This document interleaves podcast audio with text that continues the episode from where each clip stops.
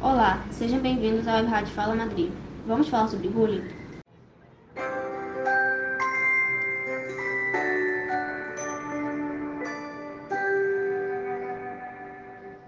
Nessa série, conversaremos sobre bullying a partir de seus aspectos históricos, sociais e científicos, para entendermos o que leva as pessoas a praticarem bullying, como isso pode afetar todos os envolvidos e como podemos prevenir e combater o bullying, criando uma cultura de respeito e paz na escola e na sociedade. Esta é uma produção dos alunos e professores da Escola Municipal Madrid, em colaboração com pesquisadores da UFRJ.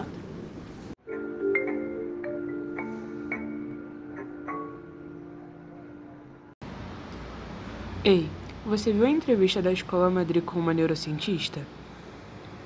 Eu vi. Ela falou sobre tanta coisa legal: o funcionamento do cérebro, a comunicação do cérebro com o corpo, como o bullying se relaciona com isso e diversas outras coisas. Falou até que quem sofre bullying sente dor. Poxa, eu não assisti. Eu perdi. Fica tranquilo, agora você pode ouvir em formato de podcast. Esse é o primeiro episódio, onde a Marta comenta sobre seu interesse pela neurociência e como é ser mulher na ciência, com perguntas feitas pela aluna Ana Clara e pela professora Júlia. Boa tarde. É, eu sou Ana Clara, aluna do nono ano, e a minha pergunta para Marta é: como você se interessou pela neurociência e o que é a neurociência do, do comportamento? Beleza. Aí é contar um, um pouquinho da minha história, né? Na verdade, eu, desde a escola, eu sempre me interessei muito pela biologia, é, por essa parte de, das ciências, desde o ensino fundamental 2.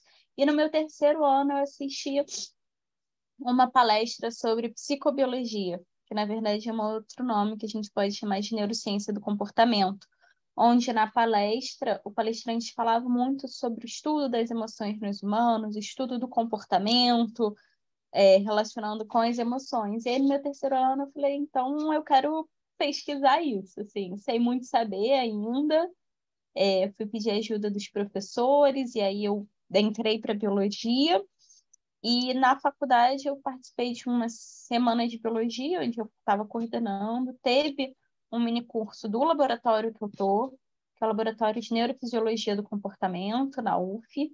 E quando eu vi com que eles trabalhavam, o que, que eles pesquisavam, é, estudos de emoção em humanos, né, toda a medida fisiológica, então estudava EEG, tempo de reação, que é o comportamento, tempo de resposta.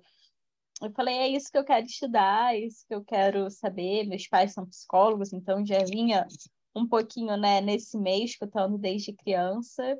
E aí foi aí que eu segui para essa área da neurociência.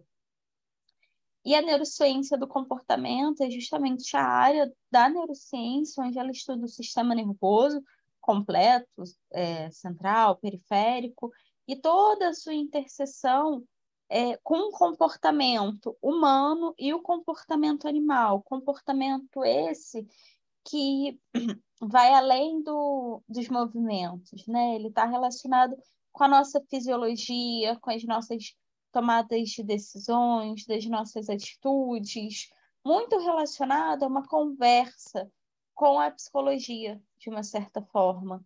Mas a gente olha também muito lado da biologia e como o sistema nervoso controla e interage, tanto captando os estímulos, respondendo é, de uma forma bem, bem assim, bem ampla, né? A gente pode esmiuçar, mas tentei ser um pouquinho sucinta aqui.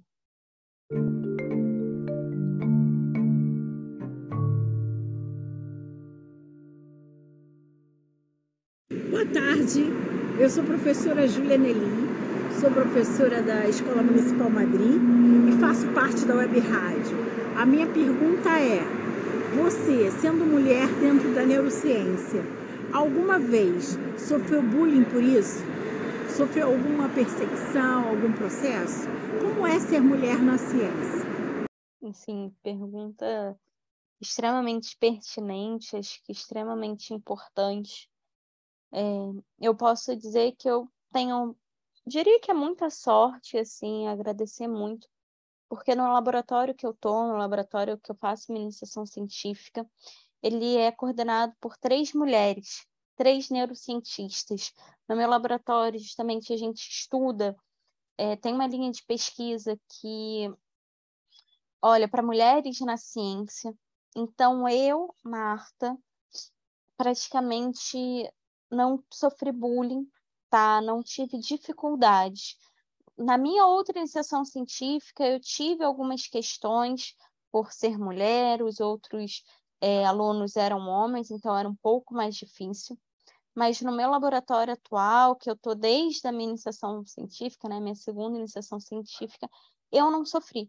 Mas eu tenho consciência de, é, de devido ao ambiente que eu estou, ao meu laboratório, um laboratório onde a gente é extremamente empático um com os outros, onde a gente se apoia, onde a gente valoriza a importância da mulher, a gente é, valoriza né, o outro, a outra.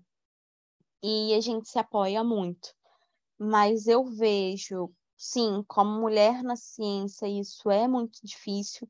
A gente tem ainda uma grande defasagem frente aos homens, principalmente quando começa a subir no cargo, né? A gente tem também uma dificuldade a nível de produção, a gente precisa de uma produção acadêmica maior, e também em relação à maternidade, que ainda é um ponto. Eu ainda não sou mãe, tá? Mas desde quando eu comecei nessa vida já era um ponto que me preocupava, porque a gente sabe que ainda ser mãe na ciência ainda é muito complicado, porque a sua produtividade é, obviamente, ela tem um período que ela cai, a sua participação, isso ainda não é levado em conta, tá? Então, acho que esse panorama, assim, que o meu caso é diferente por onde eu estou, pelo laboratório que eu estou, por causa né, das minhas orientadoras, agradecer elas, agradecer toda a equipe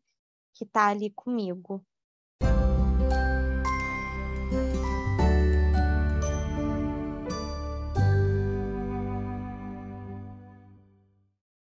Quer saber tudo o que a Marta conversou com a gente? Então acompanhe nossos próximos episódios. Se você quiser assistir ao vídeo com a entrevista completa, é só acessar o link na página da nossa web rádio Fala Madrid no Instagram.